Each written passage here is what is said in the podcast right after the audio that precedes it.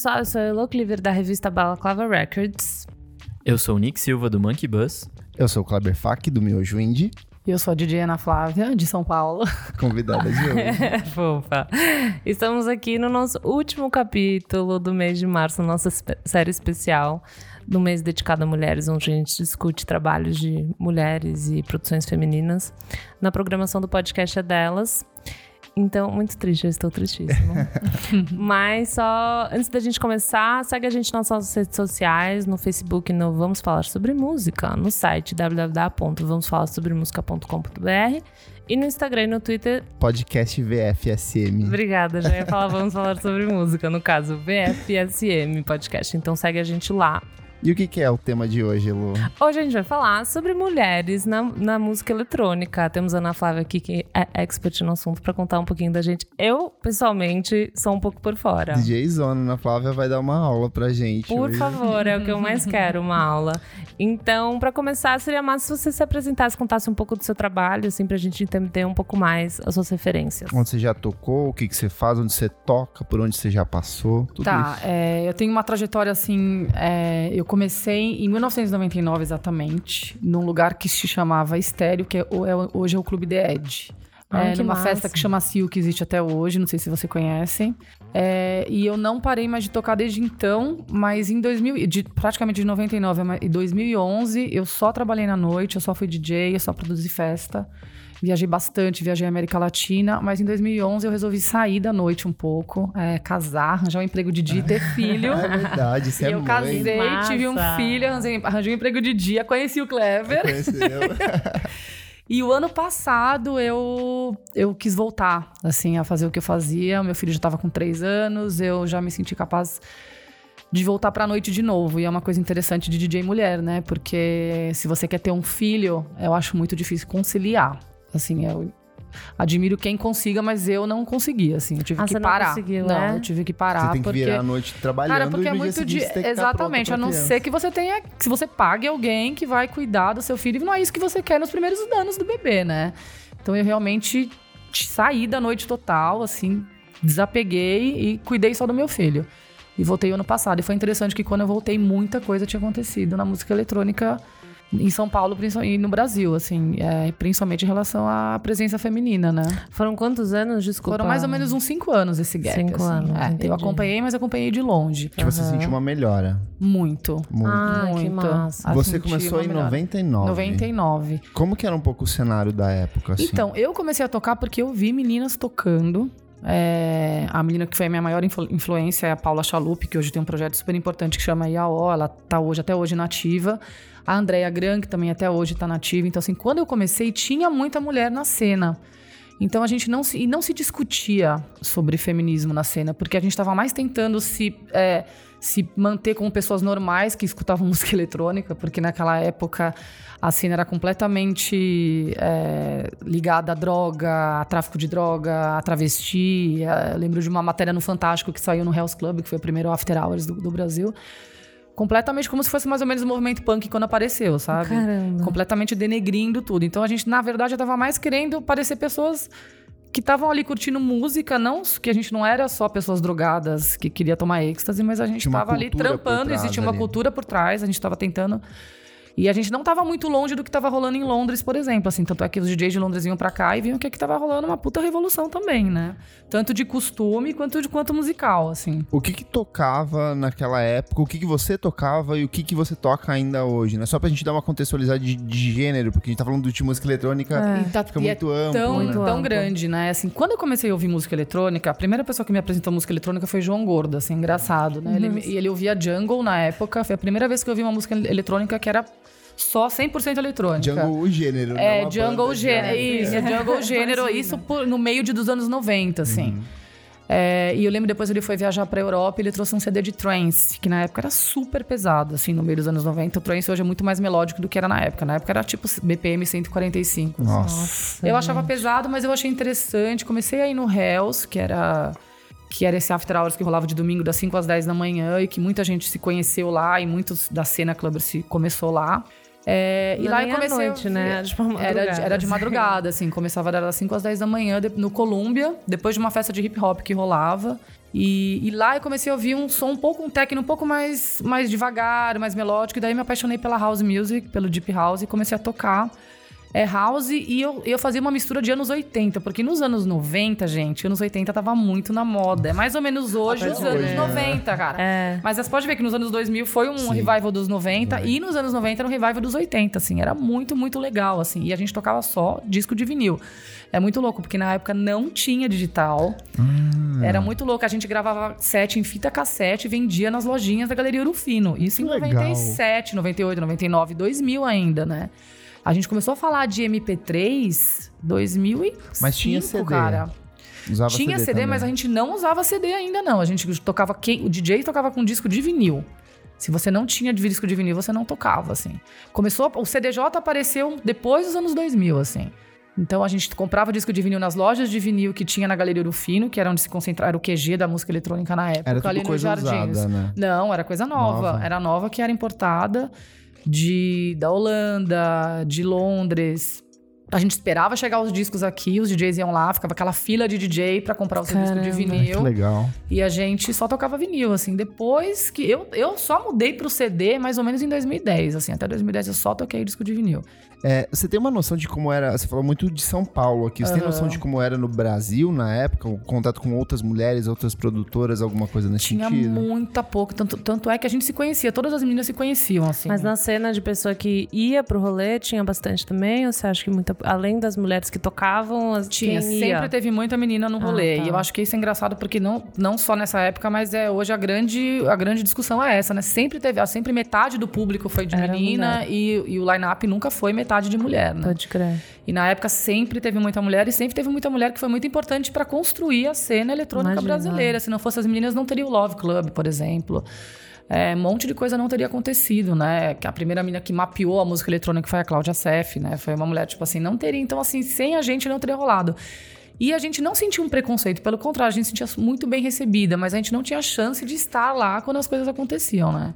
A gente gravou algumas edições, um especial sobre é, mulheres no rock. E aí a gente viu muito das duas convidadas, as próprias meninas contando dessa repre... de a menina ser mais a menina da banda do que ser uma, é, tipo assim, a acompanhante do que ser a, a dona da banda. Sabe? De, por exemplo, a gente te- teve uma menina que ela, a Brunx, ela era a, a, a voz, ela é a personagem da banda, mas ela era parecia que só a garota que tava acompanhando alguém ali. Gente, é. Tinha isso pra vocês? Você sentia isso de alguma É forma? porque a vida. a- o DJ é muito diferente de banda porque a gente é muito solitário, né? A gente tá sempre sozinho. Então, quando a gente- eu lembro quando eu viajava, era eu sozinha ali. Ninguém indo- viajava com você? Não, não. você? Acho que isso é só um top DJ que tem muita grana e que Sei. leva alguém junto até hoje. Mesmo assim, hoje leva uma pessoa, assim. Era sempre muito sozinho. Então, é. Não tinha muito isso. Era a gente ali, né? E era super poucas meninas, assim. A gente sabia quem eram exatamente as meninas que estavam tocando.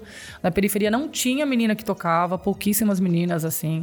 E então hoje é muito legal que você sai e você vê um monte de mina tocando, assim, você- que é muito legal. Na época não tinha, gente, não tinha quase ninguém, assim. Mas isso você disse que hoje tem meninas tocando, você diz no sentido de eventos de música eletrônica, mas e esses grandes eventos? Por exemplo, você já tocou no Deck Mental, né? Toquei no, no, no Deckmento de Porto Em Alegre. Porto Alegre. Você, é, é, nos festivais. Eu lembro que a primeira edição do Deck Mental que teve aqui em São Paulo Rolou foi um uma das bafão, coisas que né? foi muito criticada porque praticamente não tinha mulheres no line-up. O né? primeiro Deckmanto eu acho que tinha, sei lá, vamos supor, sei lá, 30 DJs, tinham cinco minas, as cinco minas eram gringas, né? Eles não chamaram nenhuma Hum, mina daqui. Então rolou uma discussão super saudável, eu acho, que começou com a Erika Alves, inclusive, que é uma puta produtora brasileira. Perguntando onde estão as meninas e onde estão as meninas brasileiras, já que você tá aqui em São Paulo, com tanta mulher legal aqui em São Paulo, né? E hoje rolou mais uma. Teve o outro Deckmanto com a discussão da Valezuti, não sei se vocês viram Não, por favor. que o próximo Deckmanto que ia rolar aqui, que ia rolar é, na América Latina, não sei em que país, não tinha um de. Não, no, o, o próprio Deckmanto ia rolar na gringa, não tem um um DJ DJ, daqui. Ameri- da, da América Latina, né? Caramba. Sendo que eles viajaram o, ano passado inteiro, fazendo praticamente todos os países da América Latina, levando o, o festival. E quando eles fizeram, tipo, comemorando, acho que sei lá, 10 anos de festival, não tem um DJ da América Latina. Então, aquele lance de representatividade, né, que a gente tem que lutar não só como ser, sendo mulher, mas como não sendo como não sendo americana ou Sim. inglesa, tudo isso, né? Mas o lance do Deck Manto é muito interessante, assim. Eu fui chamada pra tocar, depois que o line-up já tava pronto, era um line-up exclusivamente masculino. E aí os meninos do Deck Manto de Porto Alegre me chamaram, porque o, o movimento feminista de Porto Alegre tinha feito uma reclamação. Cadê as meninas? assim? Caramba. Ah, que legal. E aí eles chamaram as meninas de lá, elas não quiseram entrar depois. Por quê? aí- Porque não. porque não, teve tinham essa- chamado ela antes, e daí eles me chamaram e eu aceitei ir, porque eu comecei a tocar porque eu vi uma mina tocando, e eu achei que tem que ter alguém pra tocar, e fui lá e, Tá e dei a cara a bater, sabe? Fui lá e. Mas ele, o line-up tava fechado já. Caramba. É, então é até um convite meio Mas torto na, que no- rolou. né? Na organização deles não tem nenhuma mina, assim, será? Tipo, que faz Olha, esse o que tipo eu de. sei é tipo dois. São três meninos, assim. Brancos e ricos privilegiados e acabou e segue isso. Mas se você vê o Deck Manto, tem um monte de mulher tocando, tem trans, tem tudo isso. Tem. Mas a maioria ainda, ainda o- a música eletrônica ainda é predominante branca e masculina. né? É isso que eu queria te perguntar também, no sentido do que você ouve, assim, é... Qual que é a sua relação com as produtoras, com as artistas que produzem? Porque você é DJ, Aham. você faz suas mixagens, você Aham. produz alguma... Mas assim, você não faz... Necess... Você não produz música eu não, necessariamente. eu não produzo necessariamente, assim. É, ainda tem muito mais homem do que mulher produzindo, mas hoje você vê muito mais mina produzindo do que há 10 anos atrás. Muito, muito, muito mais, assim. Mas ainda tem muito. Diz que 90% da. Hoje eu tava lendo, acho que 90% da produção de música eletrônica ainda é masculina, assim. Porque eu acho que as meninas, não sei, não, não se sentem muito. é, com coragem de, de ir, né? E de fazer, assim. Agora eu não organizo mais festas, mas na época que eu organizava, eu sempre tentava trazer meninas pra tocarem Uhum. junto, assim, tentar fazer um set meio a meio, meio homem, meio mulher. E eu sentia muito dificuldade de trazer Não é? mulher, porque as mulheres, elas. É aquilo que a gente falou de você já tá predisposta a achar que você vai falhar. É, que você acha que Então vai fazer assim: merda. não, vem, eu te ensino, eu te ajudo, eu fico com você o seu set inteiro. Elas, ah, eu acho melhor não, eu acho que eu não vou mandar bem. Então eu já sentia que tinha um. É engraçado, né? É, é- é um distanciamento, assim, meio bizarro, sabe? Eu cheguei a ouvir uma vez de uma, de uma menina hoje, que é uma grande DJ, assim. Na época, até uma- um comentário super machista dela, que ela falava que ela leu em algum lugar, assim, isso uns 10 anos atrás, que as meninas não, não faziam música eletrônica porque elas não tinham concentração, porque diz que os homens tinham mais concentração pra fazer uma coisa só, Caramba. de sentar na frente de um computador e fazer do que mulher, porque menina tá sempre fazendo um monte de coisa. Eu lembro que eu fiquei aquilo na cabeça, tipo, pra mim não entrou aquilo muito na minha cabeça, sabe? É uma coisa super machista, não tem absolutamente nada a ver, né? Assim, Não. Nada a ver. Engraçado que até na pesquisa, você quer comentar essa parte? Não, não, que eu sempre penso que tem muito a ver. Eu tenho mais contato com coisas relacionadas a rock e acho que tem muito a ver com é, o pensamento de que homem é mais técnico, né? É, que exatamente brisa isso. mais no instrumento, É, brisa mais é. no pedal, brisa mais não sei o quê. Eu acho que é só uma questão de criação mesmo. Que, E que as é meninas não criada- têm esse interesse, né, por É. técnica, né? Eu acho que é uma questão da menina ser criada a pensar de, tipo, um pouquinho de tudo, Aham. sabe? O E menino- não de estar ali no computador fazendo. a- É, ser criada a bitolar em alguma coisa pra você ficar bom. Eu acho que é uma tristeza, na verdade, que isso, Que tipo... tem muito no mundo científico também. Né? Também, Tipo, é verdade. Como se a menina não, não fosse, né?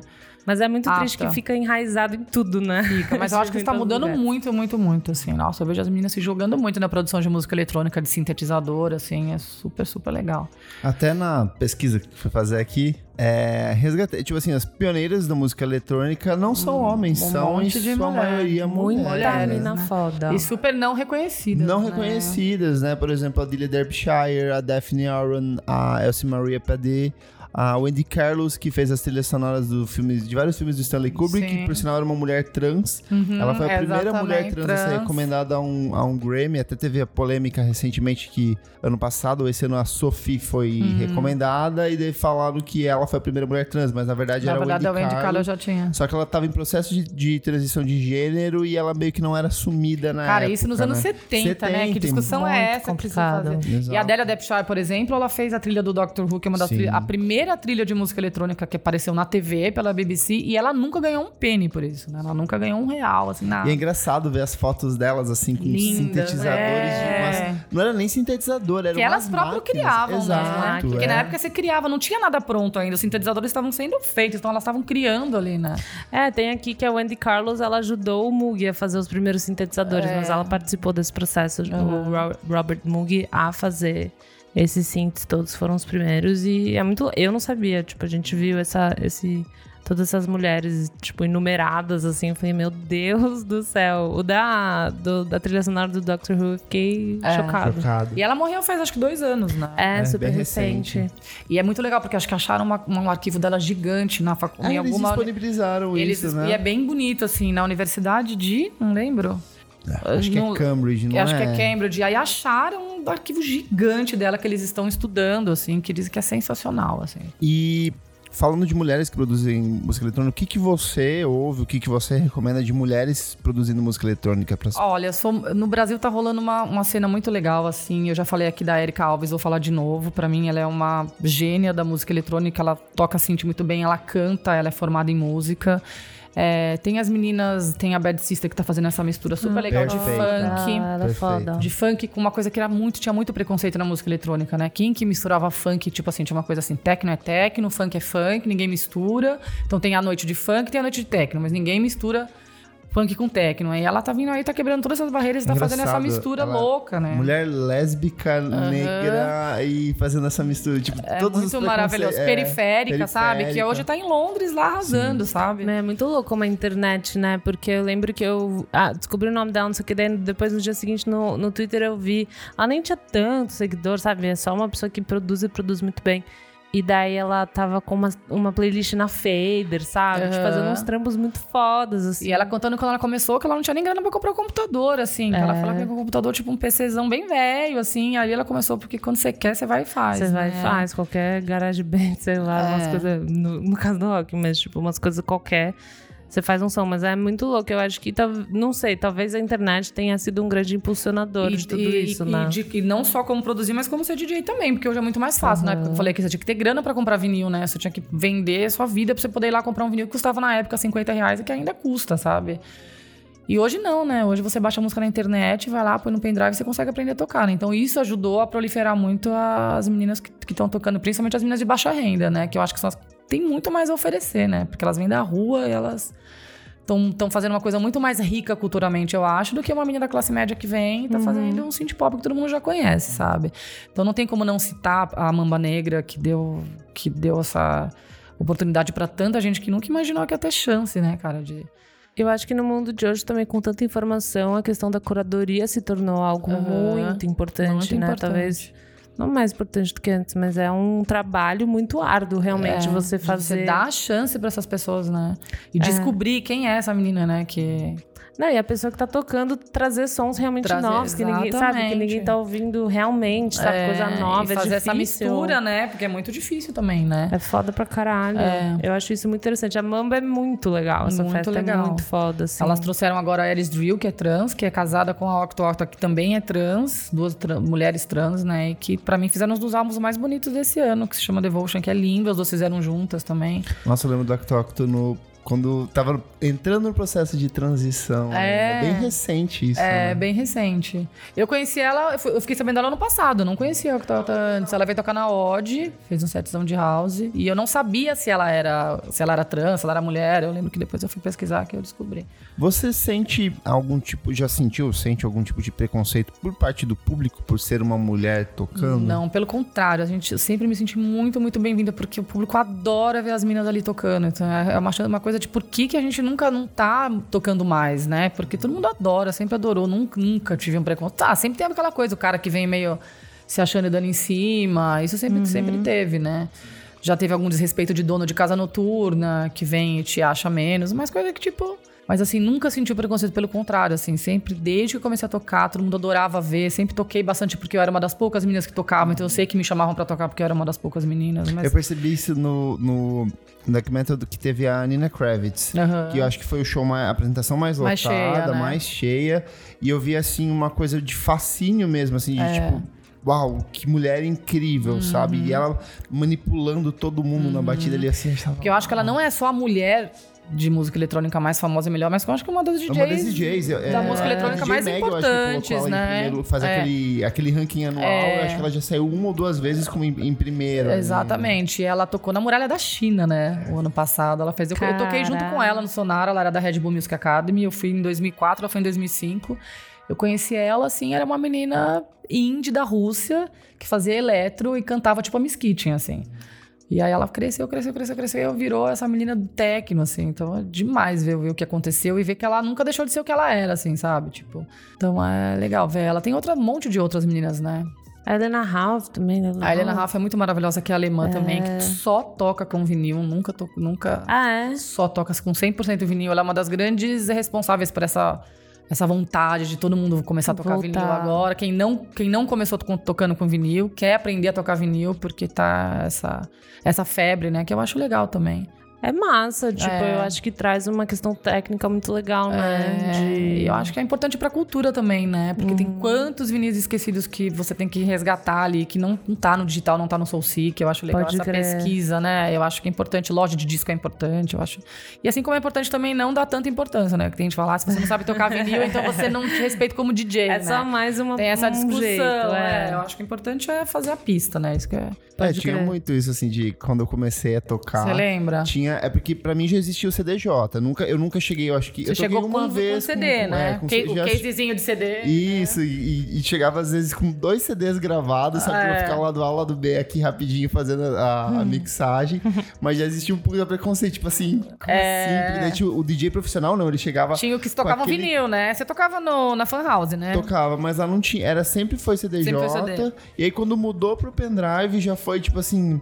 Ah, é. isso não é música de verdade, de jeito pendrive, Tem, sabe? To, de, to, toda a transição teve esse, esse, esse preconceito, assim. Uhum. Quando mudou do vinil pro CD, quando mudou do CD pro pendrive, quando apareceu o, o, o Cerato, que você tocava com o, o, o Tractor, né? Uhum. Com o computador e com... Também teve, teve uma galera super preconceituosa. Acho que hoje...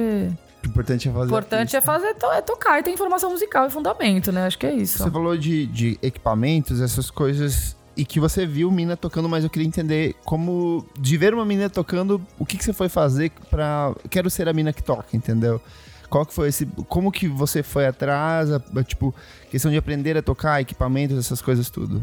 Eu tinha, então, eu, na, na época, eu trabalhava com moda, daí eu resolvi abrir eu descobri a cultura clubber, assim, eu falei, eu, foi a primeira vez que eu falei, eu quero fazer parte de alguma coisa, assim. Eu andava com, com uma galera punk, andava com uma galera do heavy metal, mas assim, não me sentia parte daquilo, assim. Eu só fui me achar, falei, não, eu quero ser amiga dessas pessoas quando eu descobri os clubbers de São Paulo, assim, que foi mais ou menos 95. E aí eu me enfiei na Galeria Urufino e eu consegui abrir um salão de beleza clubber que só fazia cabelo colorido. Caramba, se chamava Mundorama.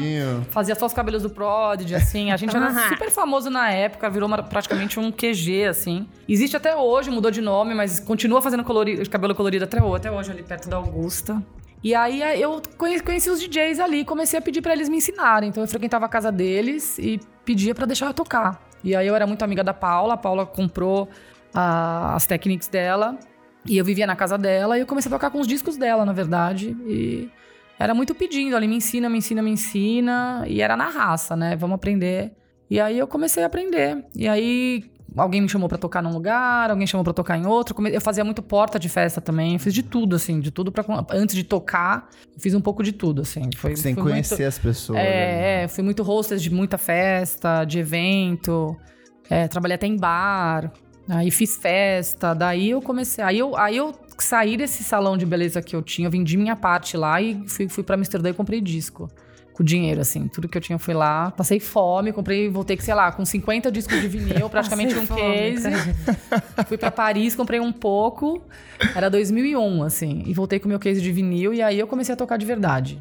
Com várias novidades. É, com tipo assim, várias. Assim, porque só. assim, ela chegou da Europa com um disco de vinil. Engraçado. Era na época do Electro Clash da Gigolo Records. Então eu lembro que a Miss Kitchen veio tocar no Love, eu abri pra Miss Kitchen. Foi exatamente essa época, legal. assim, que foi aquela coisa de electro rock, né? Então eu tinha, eu tava, foi meio na hora, hora certa, na pessoa certa na hora certa ali, porque tinha muita menina tocando techno, mas ninguém tava tocando ainda eletro.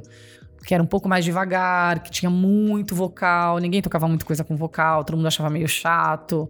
Tinha aquela coisa meio, ah, pra ser legal, você tem que tocar música techno sem vocal, sem ficar cantando, né? e eu era praticamente o contrário, eu queria tocar todas as minhas músicas que eu tocava tinham vocal. Então, foi meio um diferencial, assim, que me fez trabalhar bastante na época.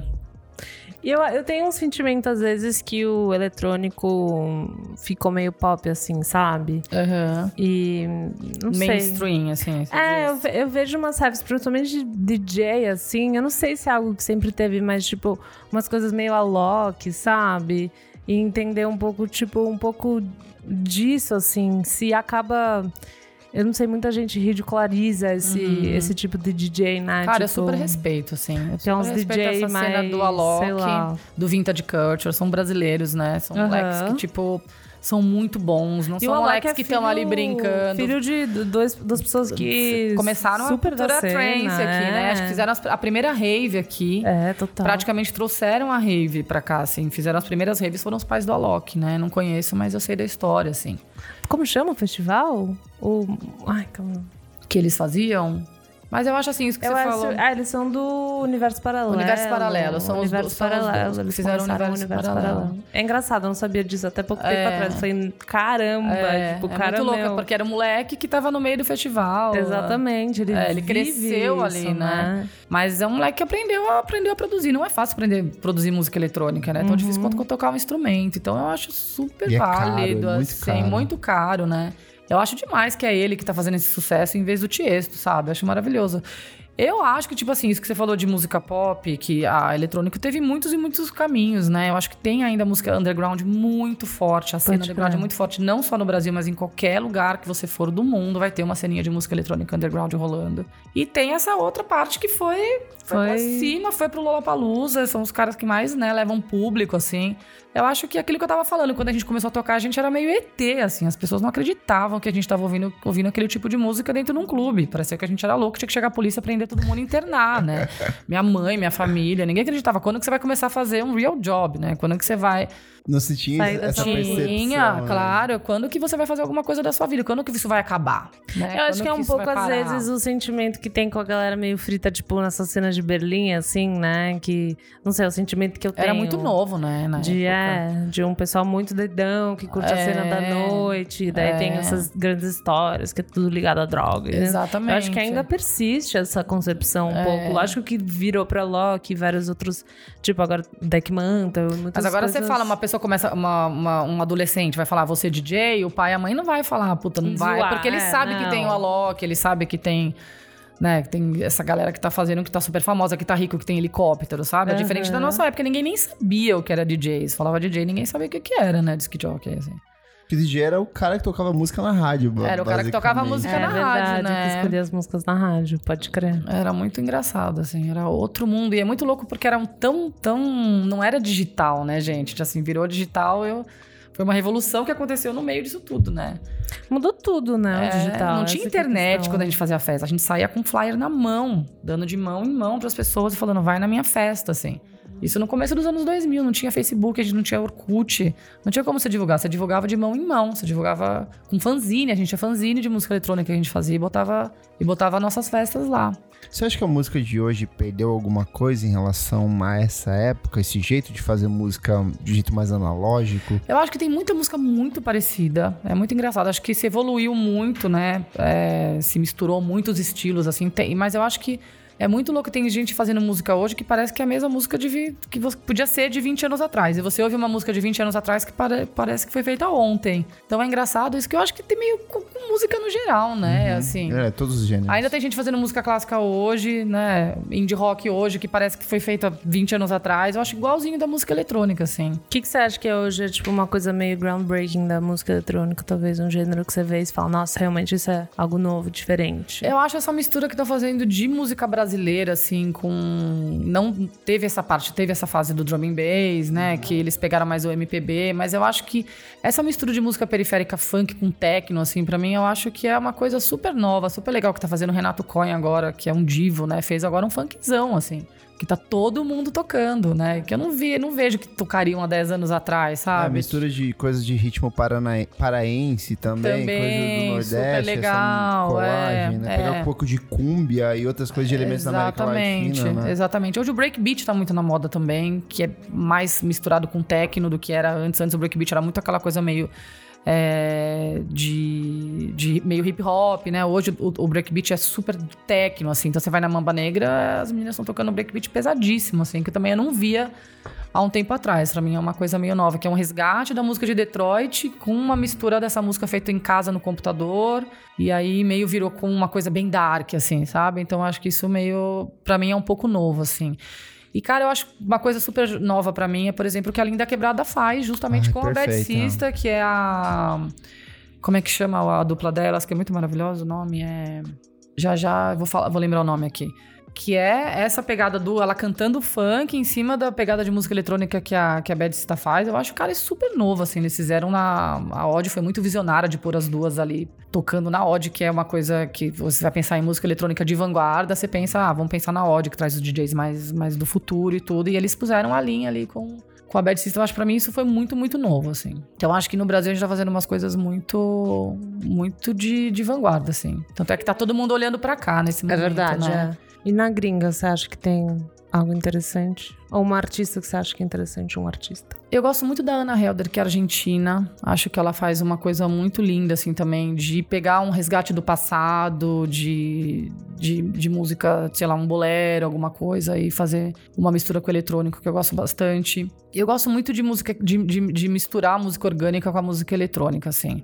Eu não sou muito tecneira, eu não sou muito acid, eu gosto muito de dessa psicodelia. Então, essa galera da Voodoo Hop, ou mesmo a Bloom, que a Nicole faz, que também faz, é, leva uns lives assim também. Eu gosto, eu acho mais interessante, assim. É, hoje tá muito sintetizador também, né? Eu acho super legal. Que todo mundo pode comprar um sintetizador e fazer um disco inteiro em casa com um sintetizador só, né? Encomenda na Amazon ali, é 50 dólares. Exatamente, e fazer tipo um caos eletro pequenininho também, fazer um monte de coisa, né? Então eu gosto muito disso. Eu gosto dessa galera que tá fazendo, que tá resgatando a música brasileira dos anos 80, eletrônica, tipo que o povo da Selvagem faz, que é muito legal pegar umas músicas super obscuras, né? Tipo um B-side Meio do é, B-side. B-side do né? B-side, achar esses discos de vinil que estavam escondidos, que ninguém, ninguém nunca ouviu, assim. E levar Aqueles e trans- fazer um edit, né? E. Que São discos que produtores gringos vêm aqui, pegam Pra procurar, embora, né? Tipo, exatamente. Mad Lib faz isso, o Keitranada faz isso, vários outros Exatamente. artistas. Pegam samplers e. É, o Tyler fazem- Creator, toda essa galera, assim, vem aqui, pega, nossa, isso aqui é maravilhoso, leva e a gente Eu gosto muito nem disso. sabia que isso existia. É, aqui, mas né? isso aqui acho que não é só no Brasil também. A galera vai pro leste europeu também, fica procurando Verdade. ali, tipo, disco polonês dos anos 60 e 70, que é super interessante, meio tentando resgatar e fazer, fazer uma coisa parecida hoje, né? Eu adoro isso, eu acho isso demais, assim. Bom, e antes de, de terminar aqui, acho que seria legal você talvez dar dicas para as meninas que estão ouvindo a gente agora e que querem começar de alguma forma nesse mundo da música eletrônica, que a gente viu que é muito mais receptivo que o rock. Assim, anos luz na frente. É. Eu fui muito mais bem recebida na música eletrônica do que eu fui recebida no rock, assim. Eu sofri muito bullying no rock na Você época. também toca em festas de rock, não Eu toca? toquei muito, toquei bastante, assim, porque eu sempre gostei muito e a, a gente teve uma. Essa época do, do- da primeira década, assim, dos anos 2000, tinha muita festa de rock rolando, né? Toquei muito na Fan House, toquei muito no Sarajevo. A gente fazia uma festa que chamava Meninas do Rock.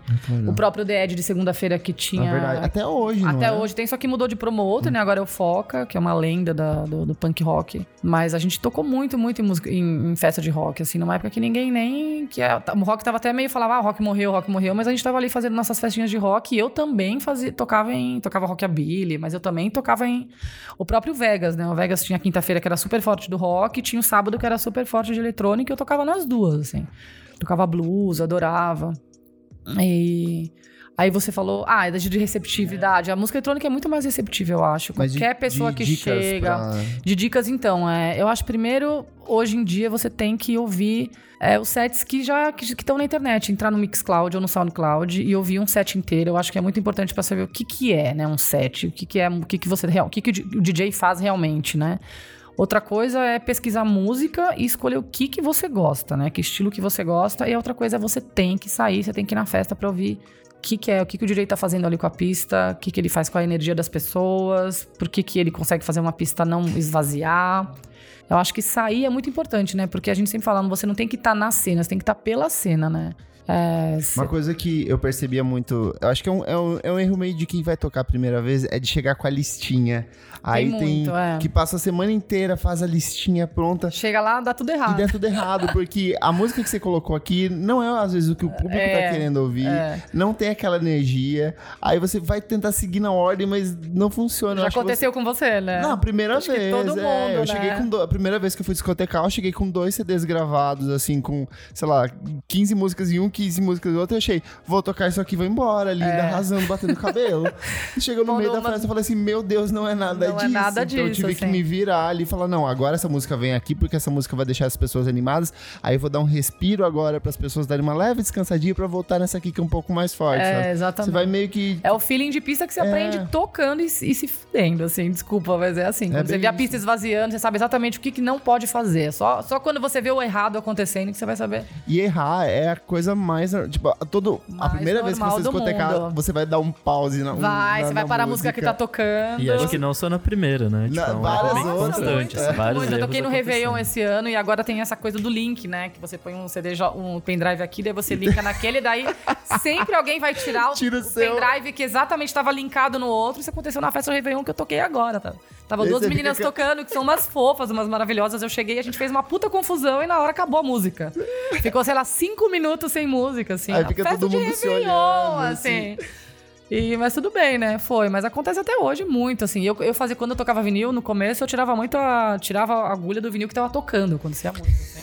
Tava os dois vinis tocando, eu ia lá e falava, ah, acabou esse. Tirava o vinil que tava tocando, né? Não, não, não, volta.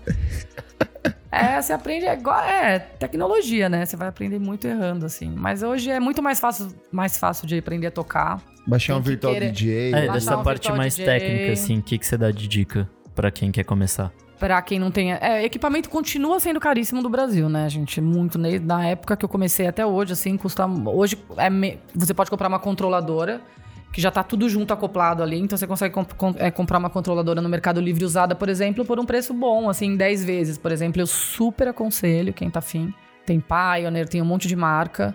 É, ou esse lance do Virtual DJ é um super jeito de começar, porque tá tudo lá também, né? No software. Você começa no seu computador, num PC qualquer que você tem em casa, ali você consegue fazer aprender qual que é o mecanismo de pôr uma música, tirar outra, baixar uma, pôr a outra, né? Hoje tem muito essa coisa do synth, né? Praticamente você aperta um botão e, e o mixa sozinho, né? Eu sou do roots, assim, eu gosto de Você- mixar na, na raça. Você recomendaria curso de, de DJ que existe? Recomendo, Alguns... recomendo muito, muito. Tem muita gente que, puta, super DJ que começou fazendo curso, né? Recomendo muito, muito, muito. Massa. Pô, Vamos por aqui? Fechamos. Vamos pro próximo bloco? Vamos. Bloco 2, então, não paro de ouvir. Não para de ouvir. Não paro de ouvir. Segundo bloco, não paro de ouvir. Nick, quer explicar esse bloco, então? Explico. Bom, nesse bloco a gente vai apresentar coisas novas. Pode ser um disco, pode ser um single, pode ser um clipe que a gente não para de ouvir. Perfeito. Você quer começar? Posso começar. É, Bom, eu não, não vou falar que eu ouvi tanto, tô numas semanas meio corridas, mas enfim. É um novo projeto de um- da metade do Aoki, que é um, um grupo norte-americano ou Acho canadense. que é canadense. É tipo uma vibe bem diferente do que faz a banda, é só o cara, no caso, não, não é a mina. Como que é o nome do projeto que eu acho que você não falou? É, chama Joy Ero. Joy Ero. É, tudo a mesma coisa, na verdade, só uma palavra. É, e assim, é um projeto meio eletrônico até, tem umas camadinhas legais de sintetizador e tal. Lançou nessa semana uma música chamada Salt Mine. Enfim, é bem diferente das coisas que eles fizeram nos discos. Então acho que vale, vale a pena, assim, mergulhar, porque é uma música diferente e que e te instiga a ouvir outras coisas, assim. Então acho que é isso, eu não sei muito bem explicar. É tipo um synth pop ou... É, nem tanto. Porque a mina lá foi pra um projeto de folk, né? De indie folk. É, ela tinha um negócio, o projeto dela chama Flock of Dimes, Uhum. que é bem isso, assim, que também é bem diferente do, do Aoki. Mas nesse é um, sei, talvez meio fortet, só que mais. Mais pra eletrônica mesmo. É, mas também tem um negócio meio synth pop.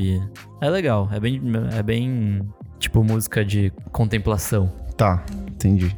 Interessante. Posso ir, então? Pode. Você Meu. que é a dona desse podcast hoje.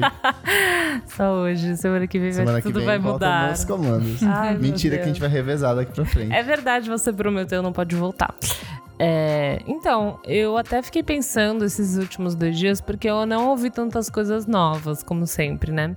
Mas, é, já que a gente tá nessas brisas de DJ, enfim, eu saí um remix de uma música que eu tava cantando aqui, que é a música da Tuyo. Vocês viram o remix de Eu Salomé? não ouvi ainda, eu vi que saiu. Ah, você não ouviu? Achei Mas que é você ia bom? ter ouvido. É legal, assim, não é assim, nossa, caralho.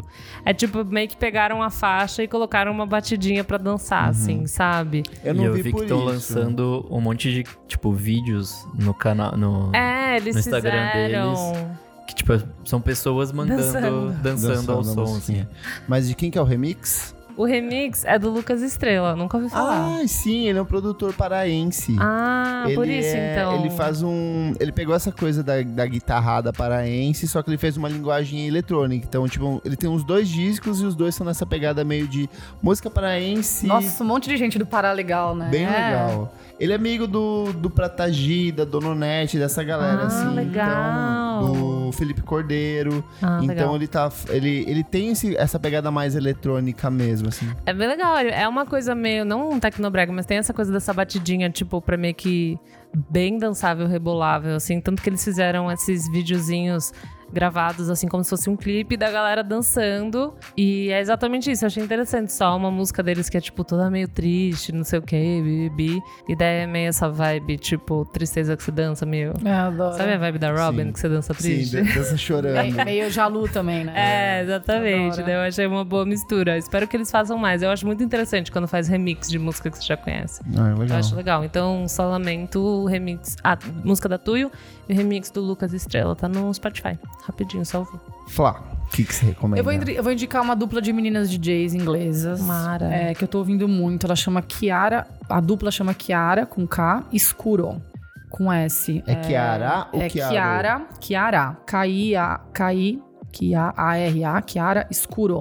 S-C-U-R-O. E elas estão fazendo uns sets muito, muito legais, assim, de dark disco, de, de pós-punk, é, de new wave, que é exa- muito que eu amo, assim. É, elas são super jovens, elas têm um programa de rádio. Então eu vou indicar elas, assim, ouçam o SoundCloud delas. Elas têm um, um set agora novo pelo Synth Collective, que é super legal. Então ouçam essas meninas que eu acho que elas estão arrasando, assim, de, são muito de vanguarda, muito novas, assim, eu tô adorando. Você tem alguma música delas? Ou é Então, um- elas, eu, tô, elas são, eu tô indicando elas como DJ, não Uhum, como produtoras, assim. Elas também, como eu, assim, são DJs. Então eu considero que o set delas seria.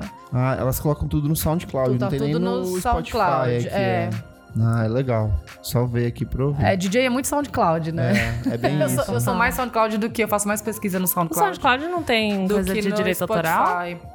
Tem, Tem. tem, tem, Tem. Depende do que você sobe ali, não, não, não sobe. Não É vai. geralmente o pessoal coloca no Mixcloud. Aí vai, né? pro, aí vai pro Mixcloud, quando você tem algum set que... Eu nunca tive problema, assim, de, nem, de ser barrada no SoundCloud por alguma música de direito autoral. Tudo que eu pus, acho que é meio... Mais obscuro. Já liberado, mais obscuro, eu consegui entrar, assim. Mas aí o Mixcloud libera, né? Acho que você consegue pôr. É, Tem- é, música tem pop, né? remix também que sempre dá uma, uma enganada. É, ali, né? é. Legal. Kleber. É, tenho quatro dicas aqui, dois singles e dois discos. Primeiro disco, é, já que a gente tá no mês de mulheres, é o disco novo do Emma Stone, Ah, legal. que é o disco chamado Phenomena. Roqueira. Ah, o Emma Stone é uma banda de rock progressivo, rock instrumental aqui de São Paulo. Gente, Emma Stone é muito bom esse nome. É, o muito nome é bom, né? perfeito.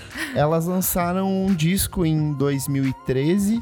E aí elas lançaram um disco ao vivo em 2016. A Sabine Roller, que era da banda, acabou saindo, foi se dedicar a outros projetos, inclusive em carreira solo. E elas lançaram esse disco novo, que ele é um disco colaborativo, é o disco com distribuição pela Power Records, que é o selo que focado em, em trabalhos de artistas mulheres. E elas é uma colaboração entre as três integrantes da banda, que é a Alessandra Duarte, a Elke Lamers e a Jéssica Fuganho, com o Makoto Kawabata, que é um guitarrista japonês de uma banda chamada Acid Mother Temple, é um rockão psicodélico Ah, anos que 70, legal. assim, bem louco, e o Douglas Leal, que é do Yantra. Então, assim, é um disco de seis faixas, de 70 minutos de duração, tem uma faixa de 28 minutos que eu achei Ah, maravilhosa, é muito bom. É um som, é, o disco é todo trabalhado em improviso, assim, mas você vê que ele tem uma meio que uma estrutura que amarra cada uma dessas seis faixas, assim, Eles continuam nesse progzão, assim? bem prog. Lembrou muito, ela vai, tem horas que parece muito Pink Floyd, aí tem horas que parece muito Ken, que é aquela banda Sim, de rock é. Minha banda alemã. preferida. E aí às vezes vai pra uma coisa meio é, pós-rock anos 90. Você vendeu esse disco direitinho, já É quero ver muito agora. bom. Nossa, Eu já tô louca pra ouvir já. Eu, eu, eu fiquei assim, nossa, 28 minutos. E aí você lembra, tem uns momentos que lembra mais volta. Uns breves Olha o momentos. Nick. Para que você já tá. Já vou sair do podcast. Fora a capa, eu achei maravilhosa, que ela é uma capa, tipo, uma coisa meio um vulcão escorrendo, assim. É, de- é banda de menina? É só É. menina, mas elas têm essa colaboração desses dois Tá. caras, assim. Mas, olha, fino. Elas são Fino espetaculares. Muito Elas bom. só comem pra Muito caralho bom. Elas tinham lançado um single há uns dois anos, que já meio que dava essa, dire... essa mudança de direção delas. E agora ela vem com esse disco, que é um sim... discão perfeito. Eu gostei muito, assim, fiquei bem surpreso. Perfeito. Minha segunda dica é o primeiro álbum de estúdio da Nilofer Yania. Ela é uma cantora compositora britânica. Ela é parte turca, parte irlandesa, parte inglesa e ela faz um misto de Tracy Chapman com Sade. Nossa. E o primeiro disco dela é o Miss Universe. Ela já veio de uma gostar. série de, você vai gostar, você, ela gosta, você que gosta de Vagabond, Aham. lembra muito Vagabond. Mara. Ela lançou esse primeiro disco, que é o Miss Universe, e o disco inteiro é um disco conceitual de 17 faixas. Não são todas as faixas são faixas completas, são algumas vinhetas, mas o disco inteiro se passa no central de atendimento de um serviço de atendimento à saúde mental. Ai, que legal. Então você já é, começa o disco e aí tem a narradora falando assim: a gente tá aqui pra valorizar você, pra cuidar de você, porque nada é mais importante do que você. e é engraçado porque ele brinca com essa coisa do contraste, de como ele é um disco que pensado pra confortar as pessoas nessas vinhetas, mas as letras são muito tristes. Elas falam sobre depressão, sobre ansiedade, sobre esse medo das pessoas de chegar na vida da vida adulta e estar sozinhos. Ai, então, o disco inteiro é sobre isso. Ela tem uma voz muito boa e é legal que ela trabalha numa estrutura muito minimalista. Assim, às vezes é só ela e a guitarra e uma produçãozinha aqui, uma- um sintetizador assim bem minimalista, ou às vezes é a voz dela e um saxofone meio anos 80, meio xadê. Então, gostei muito do disco. Eu gostei que ele não é um disco comercial, não tem assim uma música que você fala, Um nossa, isso hit. aqui é um hit. Entendi. Mas as músicas, elas têm um- um- uma força assim tão grande que você Me acaba... lembrou um pouco Cat Power. Nos momentos que, que é mais... Eu ouvi tipo um single é, só, então acho que você ouviu Tears. eu não lembro o nome. É, tem, tem alguns momentos que lembra assim, essa coisa Que é meio rock aquele nos 90. violãozinho, tipo, Isso. lo-fizão. Lo-fizão, bem isso. É bem isso. Então vale muito a pena. Outra recomendação é a volta do Tame Impala com Patience. É verdade. Gostei bastante. Eu achei bem ok. Achou ok? Tipo, eu gostei. nada Eu demais. não ouvi, eu sei que você super postou nas redes. Eu gostei bastante porque é, a, a, se a Isadora estivesse aqui, ela ia falar que eles nunca verdade. erram. É verdade, ela ia falar. Ela vai falar exatamente isso. E eu gostei que é o mesmo também Impala de sempre, só que eles colocaram assim umas, um- uns congos, uns, uns tambor, umas percussão. E tem uns pianão, uns piano meio house anos 90, assim, no Olha, meio. adoro. Então é uma coisa meio Happy Mondays, uma coisa meio é, Primal Scream. Então eu, eu curti essa mudança. É o princípio do novo álbum de estúdio deles, que embora não foi ainda anunciado, é o que é previsto para ser lançado, porque eles estão em uma série de festivais pelos Estados Unidos. É, tipo, é o Current do- dos anos 90. Exato, é, é o Não. princípio que vai vir aí daqui a pouco. E minha última recomendação é a música nova da Leto. Eu já recomendei o trabalho dela aqui. Ela é uma cantora aqui de São Paulo, uma cantora e produtora. Ela cantou, compôs, produziu e tocou todos os instrumentos dessa música nova que se chama Por Isso. Perfeito. A música faz parte do, da coletânea do selo. Da coletânea Sela. ah, que é Ah, o coletivo, sei, coletivo feminista feminista. Que Olha, tem que legal. várias meninas agregadas. Então tem muita gente colaborando nessa coletânea nova. E essa música nova dela fala. É uma crítica direta ao Biruliro, uma crítica direta ao vampirão Temer e uma crítica direta a vários outros políticos machistas e uma ode a ser mulher, ao medo que os homens têm das mulheres terem uma posição de destaque, assim. Então, muito boa. A letra excelente. Ela vai lançar o primeiro disco dela também esse ano. Só que essa música foi feita especialmente pra coletânea Sela. Ah, as meninas da Cela são foda. Muito Fodas. da hora. O trabalho delas é Muito incrível. boas. Perfeito, fechou? Fechei. Com chave de Eu ouro. fechei. Eu fechei vocês. Ridículo. Vamos pro terceiro bloco, então. Você precisa ouvir isso. Você precisa ouvir isso. Kleber, quer explicar o nosso bloco? Quero, quero e já vou começar. Então, Já ai meu de Deus, dica ninguém hoje. falou pra você começar, mas pode ir. Nesse bloco a gente dá recomendações de coisas antigas, não precisa ser coisas recentes, pode ser filme, dica, série, conceito, perfil do Instagram, Sim, site, tudo isso a gente pode recomendar aqui. Posso começar? deve. Já que a gente tá falando de música eletrônica, eu queria trazer uma produtora que eu gosto muito, que é a Kelly Lee Owens. Vocês conhecem? Não. Acho que você vai gostar. gostar? Eu acho que você vai gostar também, Flá.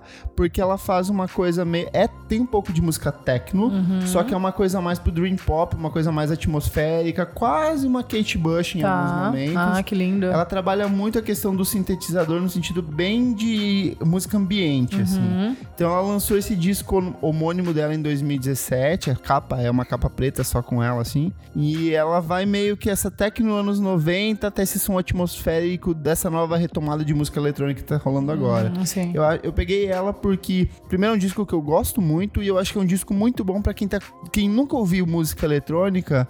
Ele meio que apresenta uma série de conceitos, assim, tanto do, do trabalho da batida quanto do uso da voz dentro desse tipo de música, assim.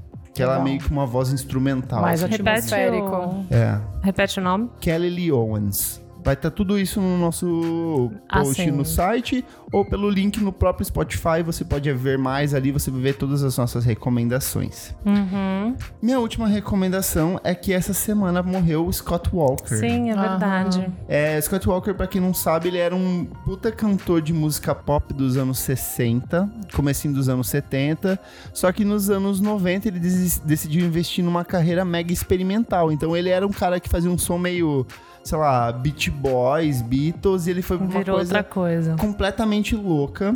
Então ele acabou falecendo essa semana, mas eu trago aqui três disquinhos que eu acho que são meio que sintetizam o trabalho dele nesse, nesse período.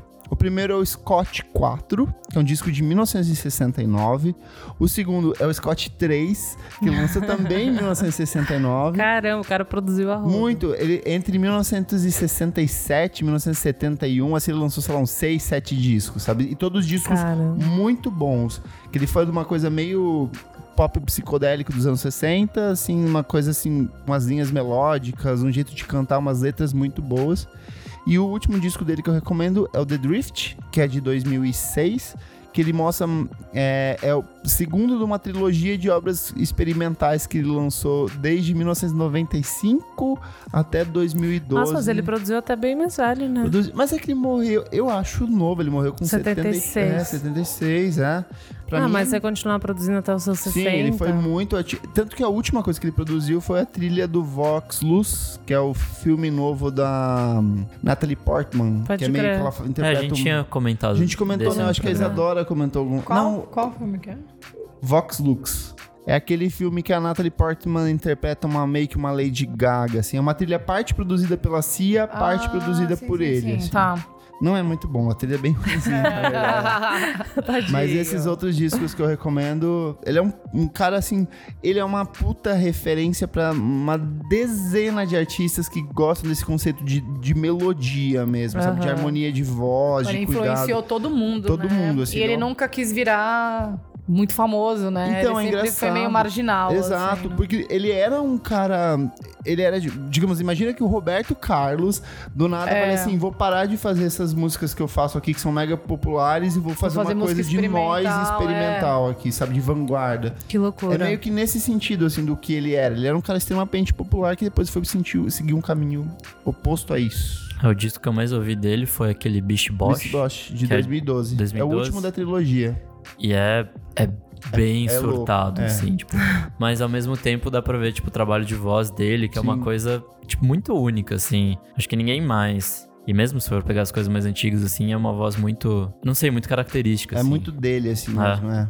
É isso. Mara. Flá? Vou indicar um disco de 1977 que eu descobri ano passado, que é um disco só de produtoras pioneiras da música eletrônica, que tem Laura Spiegel, tem a Pauline Oliveiras, tem a Laurie Anderson, que eu fiz, gravei um set o ano passado pra Red Bull e eu comecei com essa música que é uma conversa de telefone entre duas meninas, que é a, a Laurie Anderson conversando com outra menina, marcando um encontro por telefone em Nova York em 77, assim. Então, um álbum só de produtora mulher, que Qual que foi. é o nome? Que chama New Music for Electronic and Recorded Media. É o que a Red Bull lançou. Não sei se eles relançaram, mas eu sei que é tipo um, um achadão quem tem, assim, é um disco de vinil. Que, poxa, eu nem sabia que existia, né? Quem fez uma coletânea em 77 de mulher fazendo música eletrônica, aquilo que a gente tava falando. Tinha um monte de mulher fazendo, ninguém a gente nem sabia, Sabia né? tava- Aí eu é. fui descobrir que um amigo meu jornalista postou, falei, pô, não acredito. E é super bonito, assim, tem, é demais você ver o que elas estavam fazendo na época, né? Mas é mais pra um lance abstrato. mais experimental, Entendi. Uhum. mais abstrato, que na época era o que se fazia, né? Você não tinha muita, muito recurso, né? Pra Não sabia o que fazer ali é, momento. então né? é muito, muito interessante. Então é muito legal pra quem tá começando também, pra ouvir, né? Pra você começar a gravar um set, sabe? Mixar com outra coisa. Então eu acho muito legal. Meninas ouçam, eu acho muito, muito importante. Repete assim. o nome do disco, por favor. Ele tem o nome comprido, é New Music for Electronic and Recorded Media, Perfeito. de 77. Só isso.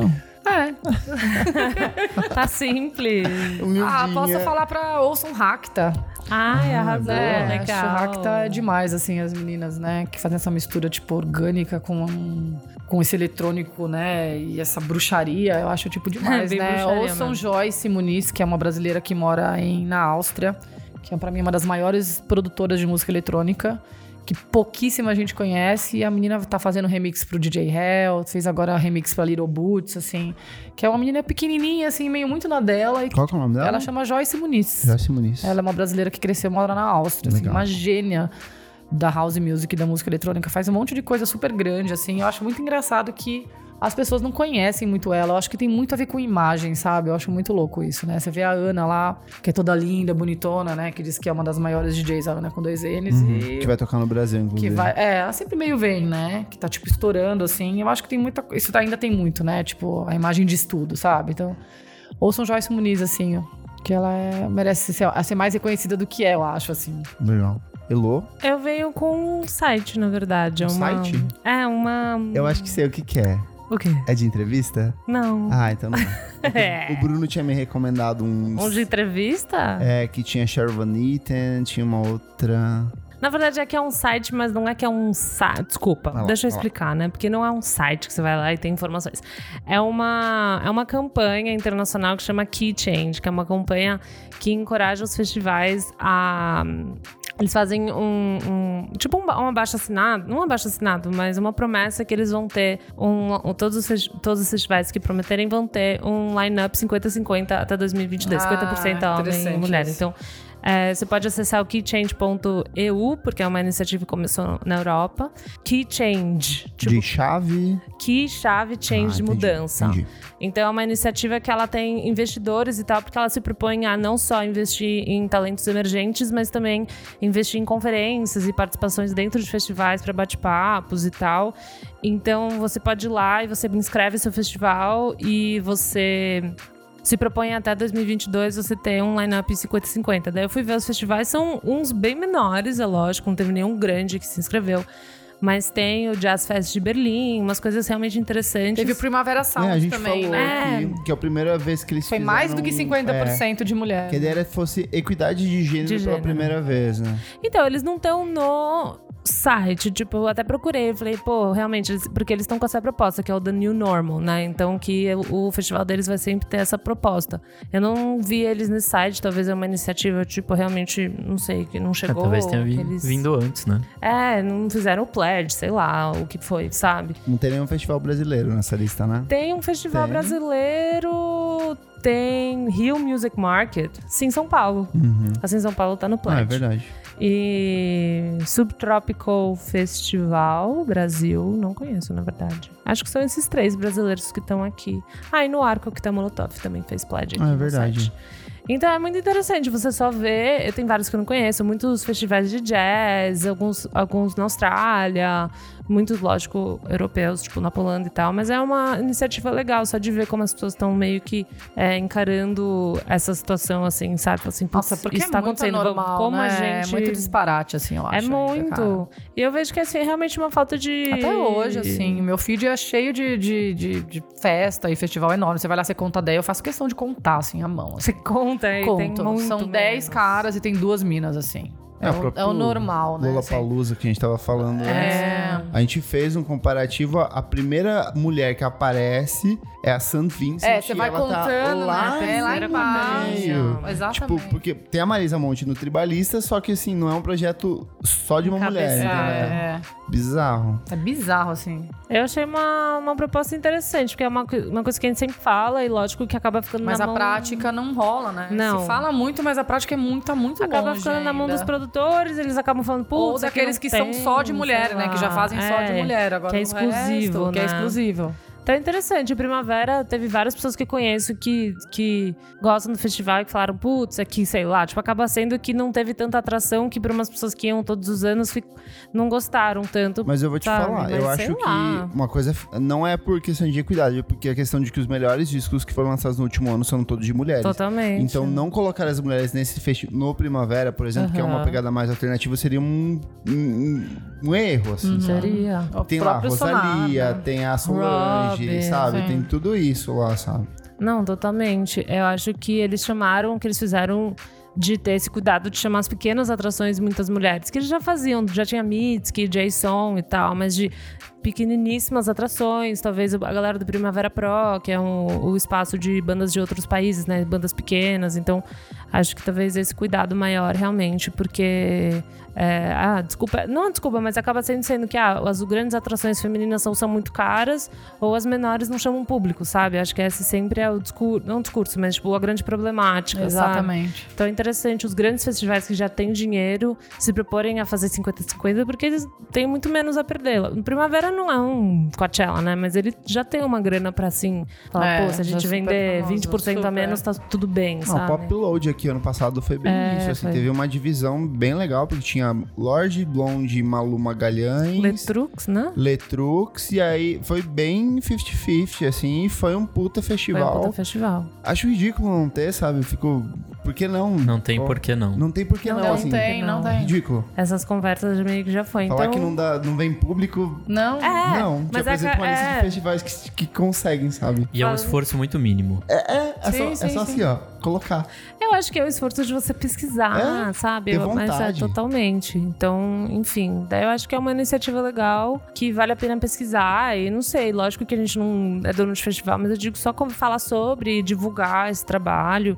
E, enfim, já tem muito festival na lista, então eu achei legal. Quis trazer isso pra vocês. Repete o nome? Changing. Keychange.eu. Keychange. É, então, é uma iniciativa que eles são do PRS Foundation, é uma fundação lá, tipo, Creative Europe. Tem todos, tipo, vários parceiros, assim, pra conseguir fazer dar certo. Então, vale a pena entrar no site e só ficar, saber sobre. E um beijo pro patriarcado. É verdade, vamos queimar. Vou ficar quietinho. E, enfim, vamos pro próximo não, bloco. o Nick. O Nick não falou? Ah, o Nick não ah, falou. Nick, desculpa. Tá tudo bem, gente. Ah, Viu? Se o feminismo for legalizado, cenas como essa serão comuns. Eu aceito.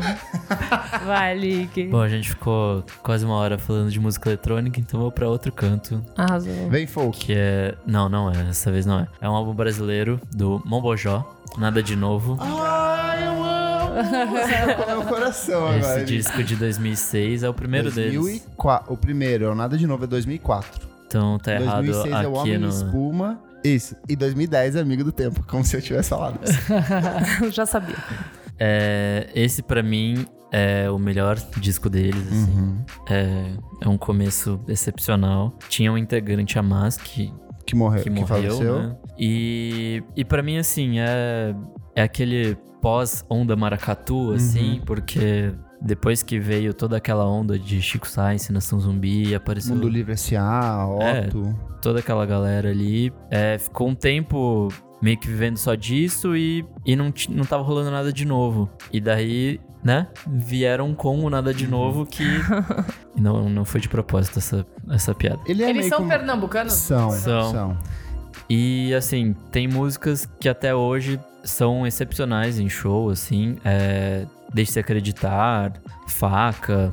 Eu gosto muito de Adelaide. Eu acho uma música lindíssima, simples de, de amor, assim. Sim. Eles são, Flá, é, muita gente na época chamava eles mesmo meio de pós-Mangue Beat, porque eles faziam essa coisa de. Eles tinham uma pegada meio indie rock Los Hermanos, só que eles tinham uso de, de sample, DJ, tem muito scratch, nesse, pelo menos nesse primeiro disco. Uma assim. pegada eletrônica, É. assim, que era Eu ouvi. Bombojó, assim. Eu sou Mangue Girl, né? Ah. Eu fui no enterro do Chico Science. Fiquei uma semana chorando em Olinda. Nossa. Nossa, que maravilhoso.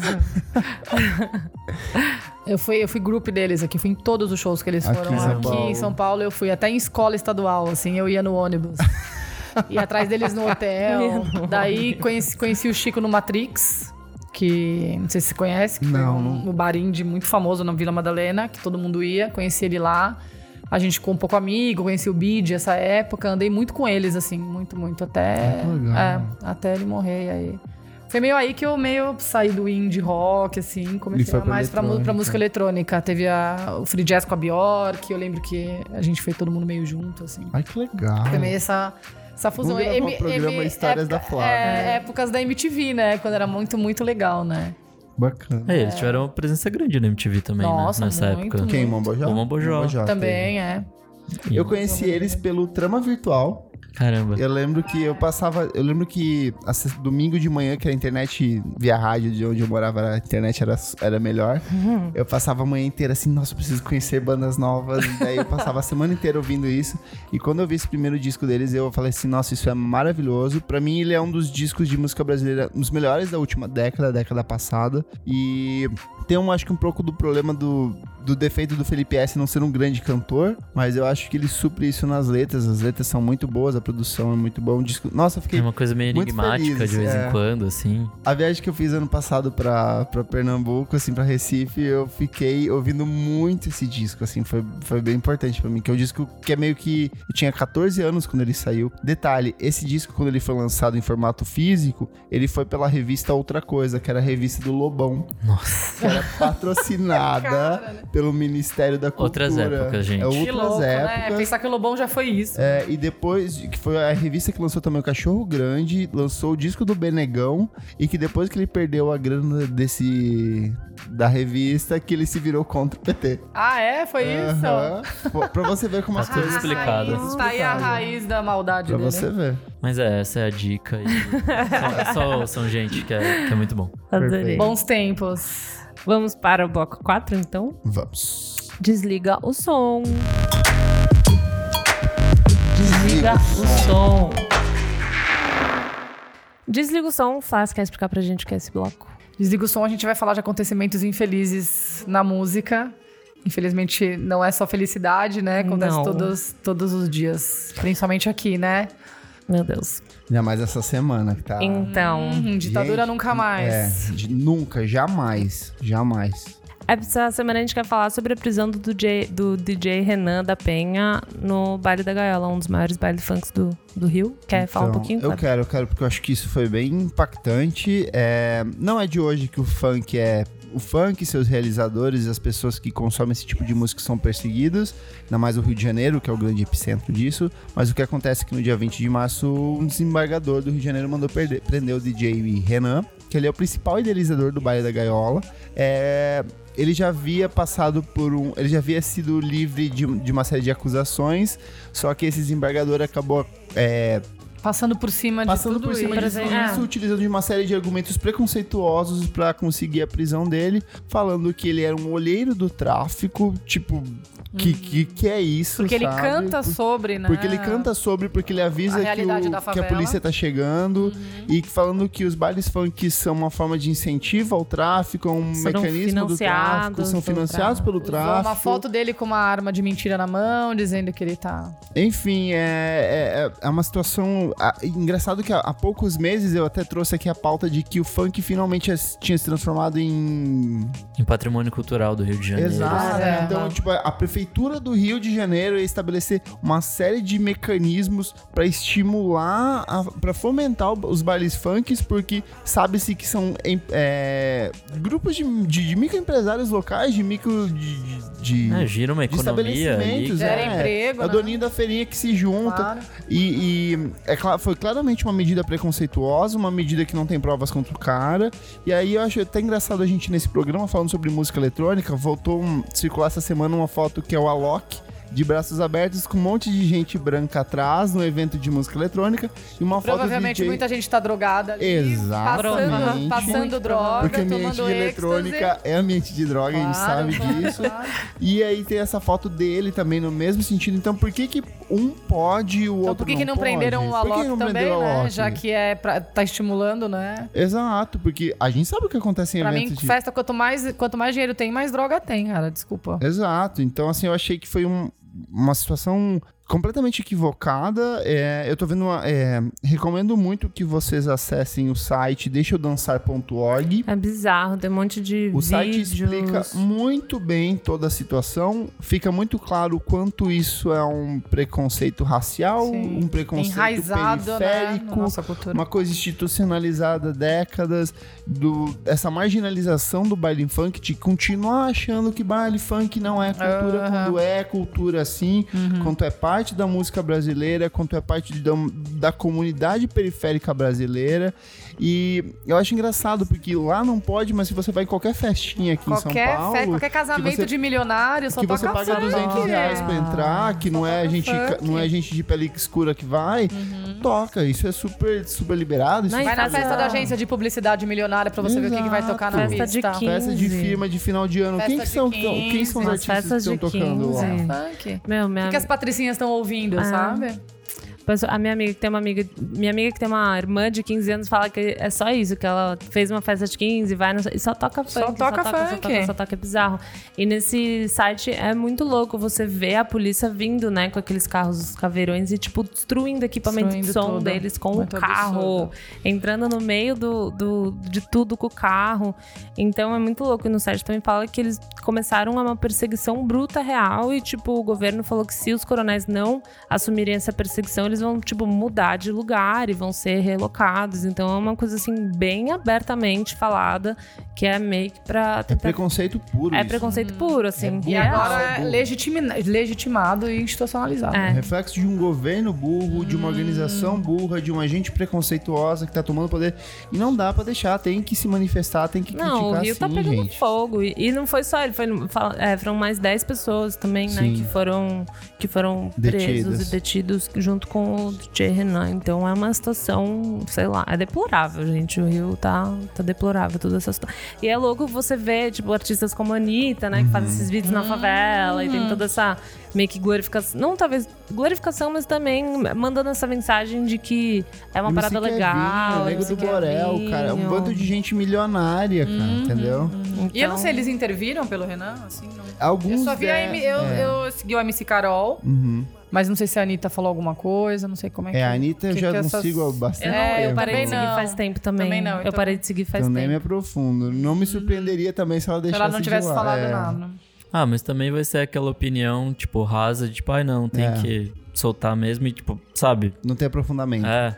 E eu acho que vai, seria muito isso a opinião dela, uhum. em, ou pelo menos nas redes sociais. Nossa, eu fiquei muito triste com é bem triste. assim. Bem triste. triste. Nossa, gente, os vídeos eu fiquei muito chocada. Só porque é algo muito visual e é muito chocante. Assim. É, e são os vídeos, tecnicamente, que circulam pela mídia ou circulam abertamente. Mas tem muito de vídeo filmado de celular que circula em grupo Sim. de zap que mostra o quão agressivo é isso, o quão a essas perseguições... espetacularização, né? Exato. Como se eles fossem... A, culpa fosse toda deles, né? Exato. né? E eles estivessem fazendo alguma coisa errada, né? É. e o pior de tudo é esses vídeos, o cidadão de bem vai lá e bater palma e falar que tá sim, certo, sim, não sei o quê. É, tipo, isso é mais deprimente ainda. Uhum. Eu tenho mais uma. Essa Diga. É, eu queria que vocês me ajudassem a entender, na verdade. Ai. Hoje saiu a notícia de que Buddy Holly e o Roy Orbison vão ser transformados em, holo- em holograma e isso vai virar uma Olha. turnê. Oi? Era que nem quando fizeram o holograma Jackson, do né? Tupac. Que nem fizeram com o Tupac, que nem fizeram com o Prince, que nem querem fazer, eu acho que com a Amy Ha- a Amy A Amy, ai, gente. Amy Winehouse Adams e Ah. Ah, eu realmente quero, eu tava até parei hoje no trabalho pra conversar com o pessoal, quem é o público que consome É. isso? Porque eu Não imagino sei. que não seja, de fato, não pode ser fã. Porque se você é fã do artista, Você não vai ver um holograma, um hologra- né? me ajuda nisso. Cara, não sei, acho que é. Pelo menos o Tupac foi um negócio, tipo, uma apresentação Sim.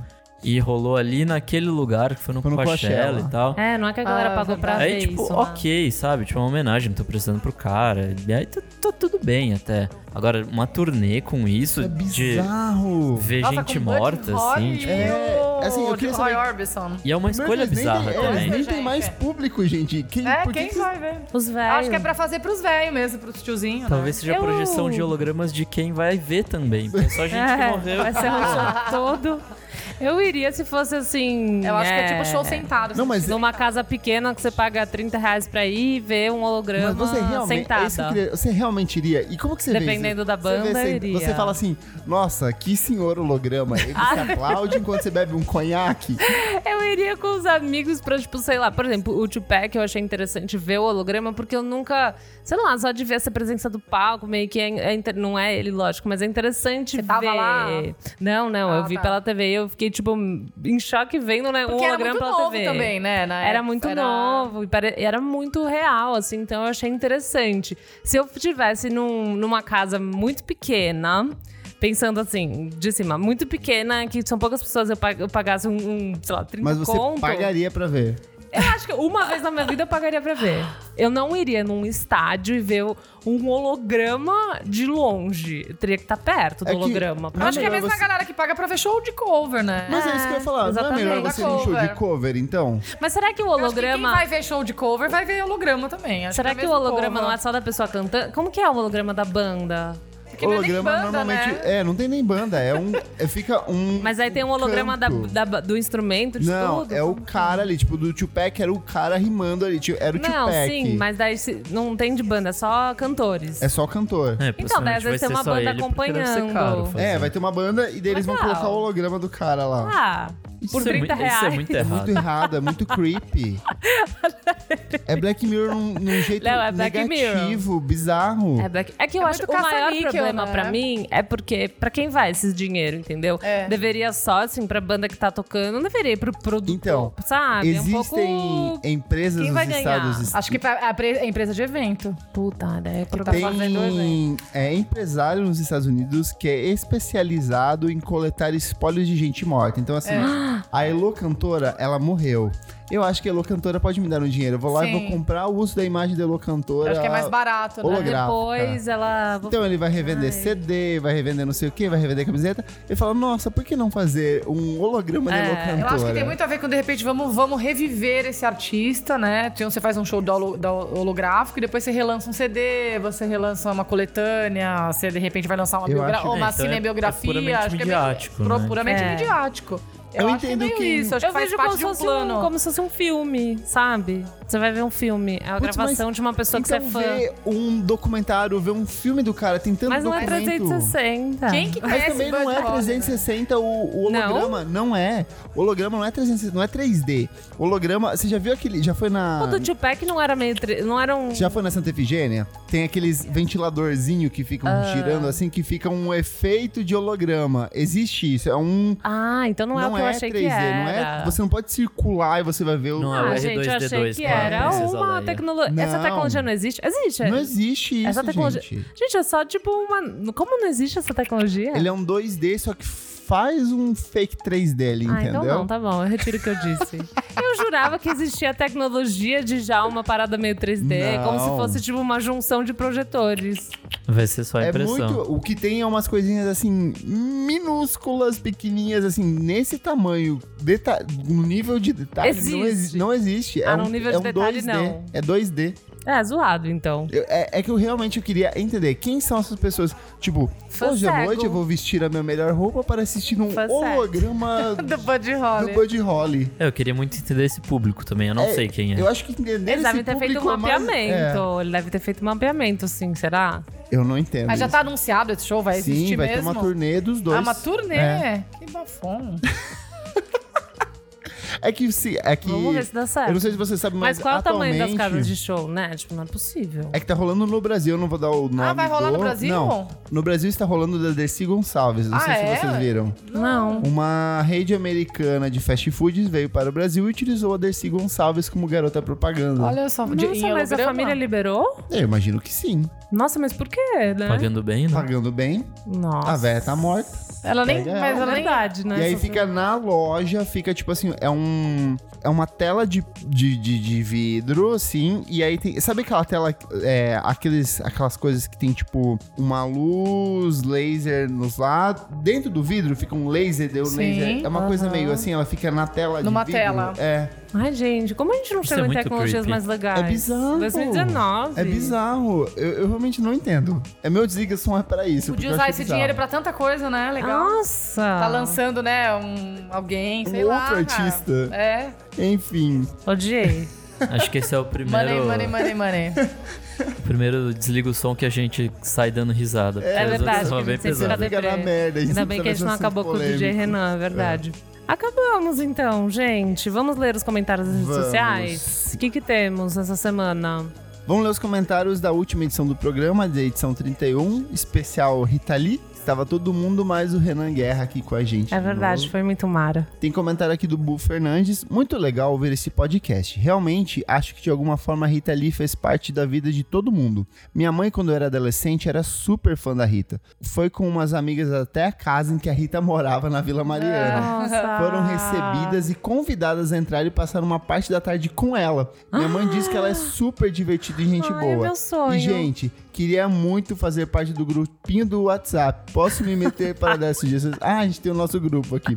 No Telegram, dá pra criar tipo um grupo, mas que só os moderadores mandam mensagens. Seria legal para vocês indicarem, para vocês irem indicando novidades, sei lá, algo assim. Amo vocês. Obrigado pela qualidade de sempre do podcast. Fofo. Pode pensar Podemos nisso. pensar nisso, Podemos né? pensar nisso Acho mesmo, muito legal. interessante. Acho Tá com- creepy as pessoas lendo a gente, mas podemos É pensar verdade, nisso. tem A gente tá com planos legaisinhos pro Tem. futuro breve. É, aguardem que vai ter umas coisinhas bem legais. É verdade. Com a participação dos ouvintes, assim, pra vocês ficarem mais perto da gente. Temos aqui do I- Igor Desordre 116. Ele falou: Boa madrugada, meus anjos com vozes de veludo. Estou escutando vocês quase todo dia. Meu sonho é participar de uma das gravações com vocês. Admiro o trabalho e dedicação de todo mundo. Por cada pauta pensada, indicação e incentivo aos participantes. Vocês, mere- vocês merecem o mundo todinho. Ah, obrigado. Obrigada. Igor. Difícil. Continue ouvindo, muito fofo, sério. Teve ouvinte que foi na festa, na última edição. Teve, teve um vídeo que foi na festa. Eu não lembro de nada. Eu tava bêbada. Eu tava meio bêbada e um, dois fofos que moram super longe falaram que, tipo, eles iam vir pra cá por outros motivos, mas que viajaram, tipo, seis horas, assim. E que foram na Mentira. festa e depois estavam indo pra um outro rolê. É que eu já estava, assim, birutinha, não É, lembro do não nome lembro. dos fofos. A gente nem lembrou de tirar foto a gente. A gente nem Aí tirou foto a gente quatro na Ah, é, juntos. porque a festa tá boa. Quando você não tem É. foto. Não, a festa tava boa, gente. Gente, nunca mais deixe um microfone na minha mão e um pano dourado. É só isso que eu digo. O DJ tinha, a gente colocou o microfone pra anunciar coisas, então o Clever tava tipo, vocês querem mais Beyoncé? então tá, e daí vai. Adoro. Tava perdi, muito bom. perdi, não pouco o acredito. DJ Brunx. A Brooks tava colocando uns Didi Agostinho. Ela tocou DJ Agostinho, mano. E daí ela, tipo assim, vai começar Hidropump. Daí começar. Tux, tux, tux, tux. Eu tava muito Sabe bom. o que eu lembrei no dia seguinte? Que eu tava com uns amigos lá, aí não sei o que que tava tocando, a gente começou a fazer Vogue. Eu amo. Só que a gente tava muito bêbado, então a gente ficava caindo. E eu tava com a perna toda. Eu tô com as pernas todas roxas de bater no chão. Aham. Você não lembra? Não lembro, não senti nada na hora. No dia seguinte que eu fui ver que eu tava com a perna toda dolorida e roxa. Nossa, é que tava pesado. A gente fez double drink Jack Daniels por 30 reais. É verdade. Então, assim, foi bom demais, gente. Na próxima festa, fiquem ligados. Me convidem. A gente sempre acaba Vamos anunciando em cima porque- da hora, mas aí quando tem, tem que ir, porque é muito engraçado. É muito bom. Só foi as muito- zoeiras. Eu lembro da Isadora, cada pouco que eu ia tocar alguma coisa, ela chegava assim. Eu não, ela não conseguia nem falar direito. Ela falou, minha música! ela cantava alguma coisa e ela saía beber e sabia dançar, sabe? Foi Gente. muito Nossa, bom. só eu tava sobra nessa É que festa. você saiu Sim, cedo, você né? saiu nem cedo, Nick. embora. A Isadora sentava do meu lado, às vezes eu tava no caixa, ela tipo, eu tô muito bêbada. Não, não dá. Eu tô muito bêbada, eu vou beber água. Daí ela voltava com um drink, deu tipo, bom, tá bom, então. A Isadora, que não participou do programa de hoje, É verdade. está no show do Paul McCartney. Ela recebeu o ingressinho pro Paul McCartney e abandonou a gente. Né? Exatamente, porque existem coisas mais importantes do que estar aqui. Existem. Ridícula. E só lendo um comentário do Twitter, é, o Rafael Tarassante, ele escreveu... Eu conheço ele, é amigo da minha irmã, é o Tara. Ah, vai. É, melhor EP do podcast. Sou do time que curte balacobaco e sempre canto amor e sexo no karaokê. Sim! Ó, tem gente que gosta desse disco ruim. Eu até comentei. Para, não Aliás, fala karaokê mal. é pra isso. É, exatamente. Gente, Pra amor e ca- cantar música ruim. Bom, e só uma última coisa, acho que a gente. O João Understand, na verdade, ele tinha comentado comigo no Twitter, falando que ele vinha pra cá pro Lola, semana que vem. E se a gente tentasse fazer algum encontro pré-Lola com os ouvintes? É, seria que que legal. vocês Você acham? não vai conseguir, né? Eu não vou conseguir, ah, dependendo. A gente nem falou, falamos aqui que eu vou tocar no Lola, oficialmente. falamos, já falamos. Ah, então Olha! pronto. Vai ser babado. Eu não sei se eu vou conseguir se for à noite, eu não vou conseguir. Mas se for de dia, eu consigo. É, eu não consigo. É, eu também não, pra mim teria que ser de À noite. noite. A gente vai Então tentar tudo alguma bem, eu não coisinha. estarei. Eu não A gente- estarei. Vamos É, marcar um bar, alguma Conversa, coisa. gente, conversa com a gente nas redes sociais. Você que Quem vai, vai vir pro tá, Lula é. Palusa na sexta-feira, mas que na quinta-feira Vai tá talvez tenha uma já. noite livre. Legal. Você acha que você consegue ver a gente? Conta, conta pra gente nas redes sociais que a gente vai tentar organizar, Organizar um algum, encontro. um encontro. Olha ele. Por contra. Perfeito. Que fofo de Understand, sério. Ele é das antigas. Se não, Ele é o nosso fã mais antigo, eu é, Acho que é. Já encontrei ele. Tem fotos. Que fofos. Senão a gente vai tentar pros próximos grandes eventos de música tentar Marcar um encontro. Uma, uma coisinha assim. Ai, eu amo esse bar, vai ser tudo. Tá bom, então, gente, temos recados de alguns shows. Ah, a Isadora não tá aqui pra ser o nosso calendário. Abre aí as datas. As datas que temos aqui, ó, tem o show do Ross from Friends em São Paulo no dia 26 de abril, em Ó, Porto Alegre no dia 28 de abril. O Balaclava Fest, dia 27 de abril, que vai ser Mara, vai ter várias coisinhas. Wild, Wild, No- Wild Nothing, eu sempre... Tem Ride, eu sempre Wild confundo Nothing, Wild Nothing com Cloud Nothing, daí eu fico confusa. Vagabond e Luísa Lian, Land of Talk, Land of Talk e Terno Rei. Isso, eu acho que vai anunciar mais coisas também, então fiquem ligados. tá bom, então, show do Jungle, do Cuco e da Sophie Tucker aqui. Todos esses links vão estar no post, então dá pra A você Sophie ver. o Tucker, evento. que legal. É, eu vou tocar, Ah, vou o Kleber tocar. vai tocar. Ah, legal. É portuguesa, né? Não, eles não são. Eles são é- portugueses? Não, não são, mas eles têm a Eles música em cantam em português. português. É, tem uma música em olha, eu não português. sabia. É. Eles têm mais de uma, tem várias. Tem mais de uma, tem participação da Pablo. Nossa, eu jurava que eles É. eram de Não é. Portugal. Eles pegaram até um texto do Lemins que transformaram Ah, é? em música, assim. Pô, é, que tipo, demais, bem eu legal. gosto. Eles são de onde? Eles são de Nova York. Soft Tucker é uma banda nova iorquina. É, nossa, Nova Yorkina. Que é a globalização, A né? globalização. Não dá nem pra saber. Acho que é isso. É isso. Ah, tá bom. Antes da gente falar as nossas redes sociais, acompanha a gente nas, no- nas redes sociais do, do podcast. Eu tipo, fiquei muito confusa. Mas só a gente tá por lá, vem conversar com a gente, tá bom? Arroba. Arroba podcast VFSM www.vamosfalarsobremusica.com Eu vou fazer isso um sample. Vou, tipo, clicar e vai sair a voz do Kleber. assim. www. É, como é que é o nome? www.funkneurótico.net Mais que um site, uma comunidade. Você nasceu pra isso. Meu jeitinho. Ah, que lindo. Enfim, ouve a gente no Spotify, Deezer, Google Podcast, Feed, todas essas coisinhas que a gente tá lá e vem conversar com a gente. Faz, quer falar suas redes para as pessoas irem conversar com você? Ah, Conhecer posso. O meu? SoundCloud, DJ Ana Flávia. Minha página no Facebook, DJ Ana Flávia também. E meu Instagram, Louproflávia. Profile, perfeito. Vamos colocar tudo no link do post. Kleber. Eu sou o arroba Kleberfac no Instagram, onde você encontra diquinhas diárias de três discos. É verdade, é ótimo, gente. E segue minha playlist, no, me segue no Spotify, porque eu sempre tenho a playlist de lançamentos da semana, coisinhas novas assim, eu vou postando lá. E arroba miojoindie no Twitter e no Facebook. Perfeito. Nick? Estou como Nick Underline Silva no Twitter e Nick Silva no Instagram. Já tem outro Nick Silva no Twitter? Acho que sim. Acho que na época não tinha o meu liberado. Mas tá tudo bem. tudo bem. Eu estou como arroba Cleaver no Twitter e no Instagram.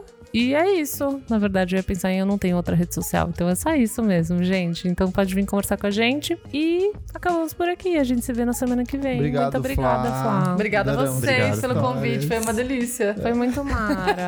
Vamos voltar pra falar do, do Maracatu. Ai, sim, queremos histórias É da Flá. verdade. Tá bom, gente. Então, muita. boa- Eu ia falar boa noite só pra gente. Boa noite. A gente se vê numa próxima. Beijo. Beijo, Tchau, tchau.